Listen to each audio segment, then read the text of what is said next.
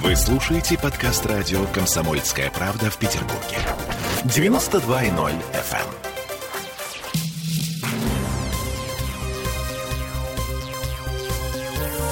Темы дня. Итак, министр иностранных дел России Сергей Лавров, самый бесстрашный из всех министров правительства России. Сегодня он общался со школьниками и учителями в здании Генштаба, и ни у кого из присутствующих э, даже не спросили справку об антителах на входе. Боже мой, наше восхищение. Всем привет, я Олеся Крупанина. Этот ура-патриот напротив Дмитрий Делинский, и на связи у нас должен быть наш корреспондент Сергей Волчков.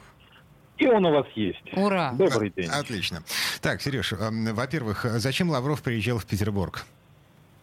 А, Здесь был ряд встреч, в том числе с э, губернатором Александром Бегловым. Ну и вот, собственно, под конец, насколько я понимаю, состоялось э, общение, вот такая вот э, разговор, такой очень человеческий, что самое, ну не знаю, удивительное, наверное, с молодыми преподавателями, школьниками и самое интересное, блогерами.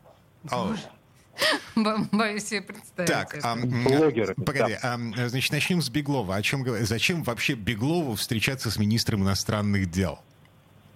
Вот, к сожалению, на этот счет, Дмитрий, к сожалению, у меня нет в данный момент А, информации. а, предположим, что мы рубим еще одно окно, ну, форточку такую в Европу. Ладно, поехали дальше. Возможно, А, возможно. блогеры, школьники и э, учителя, молодежь. Да, в основном да. Да, да, хотя почему в основном? Да, в общем-то, молодежь, э, молодые люди, вот даже затесался один преподаватель медитации и осознанного мышления. Э, Да, ему дали задать вопрос Лаврову. Какой?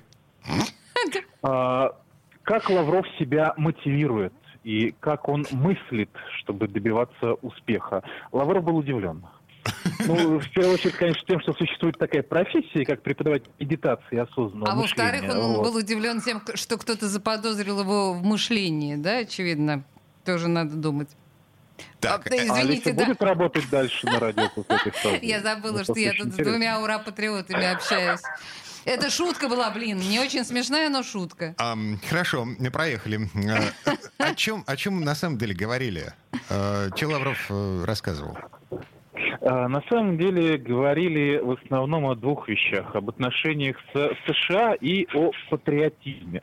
Причем достаточно забавно это выглядело. Я ни в коем случае никого ни в чем не хочу упрекать, но, судя по всему, вопросы раздавались и репетировались заранее, поэтому ну, вот, э, Сергей Викторович, что вы думаете о патриотизме? Ну, я уже касался этой темы прежде. А все-таки патриотизм. Но мы уже об этом разговаривали. А как привить патриотизм молодежи? Ну, вот, нет, на самом деле беседа вышла достаточно содержательная, в том числе было сделано э, несколько достаточно любопытных заявлений. Вот, в частности, разошлось очень широко то, что буквально через несколько дней заработает э, газопровод Северный поток. 2. Мгм. Да, да, Северный поток-2, он, по словам Лаврова, уже достроен. И вот буквально в течение нескольких ближайших дней состоится его запуск. Э, Вот. В очередной раз было сказано про ВАДА и его США.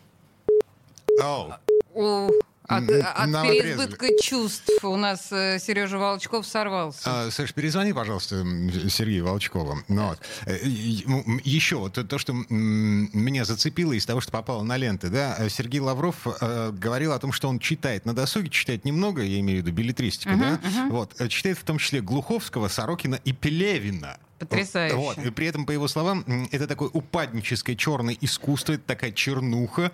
Ам, э, Мне очень интересно, читал он опричников Сорокина? И Скорее ка- всего, Да, да. и вот интересно, как он относится к э, дару про- предвидения господина Сорокина? Э, К совпадению того, что там было написано у Сорокина. просто слово в слово, да, с тем, что стало происходить э, сейчас. А написано, между прочим, да, мы помним, что 20 лет опричники, ну не 27, в 2007 году было написано.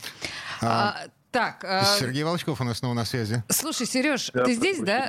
Скажи, пожалуйста, а про вот э, ситуацию в Афганистане, про талибов говорил э, господин Лавров? Это было сказано уже позже, во время пресс-подхода. Никто этот вопрос не задавал из непосредственных участников встречи. По поводу Афганистана. А, в общем, на данный момент Россия, по словам Лаврова, а, не получала приглашение на объявление нового правительства Афганистана, а, которое талибы рассылали ряду стран по их же собственному заявлению.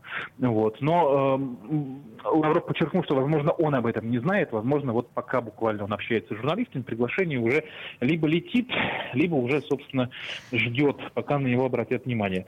Э, в целом, по его словам, надо смотреть надо смотреть, что именно будет предлагать Талибан, если То Талибан займет я просто, я просто вижу российскую делегацию на инаугурации э, нового правительства Талибана. А, Талибан, я напомню, на всякий случай. Запрещен. Запрещенная организация, да, в России. Хором сказали мы с Петром Ивановичем.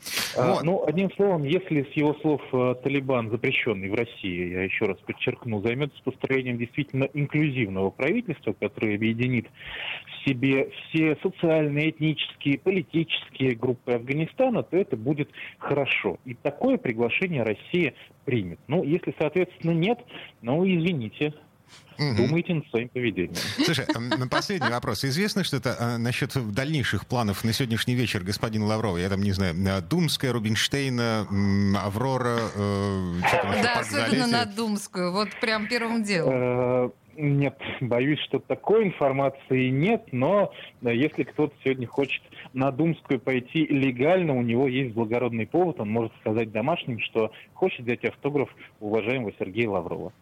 А, ну, Сергей... найдет, не найдет, это уже другой вопрос. А, еще один. Сергей Сергей Волчков был у нас на связи. Сереж, спасибо. Спасибо, Сережа.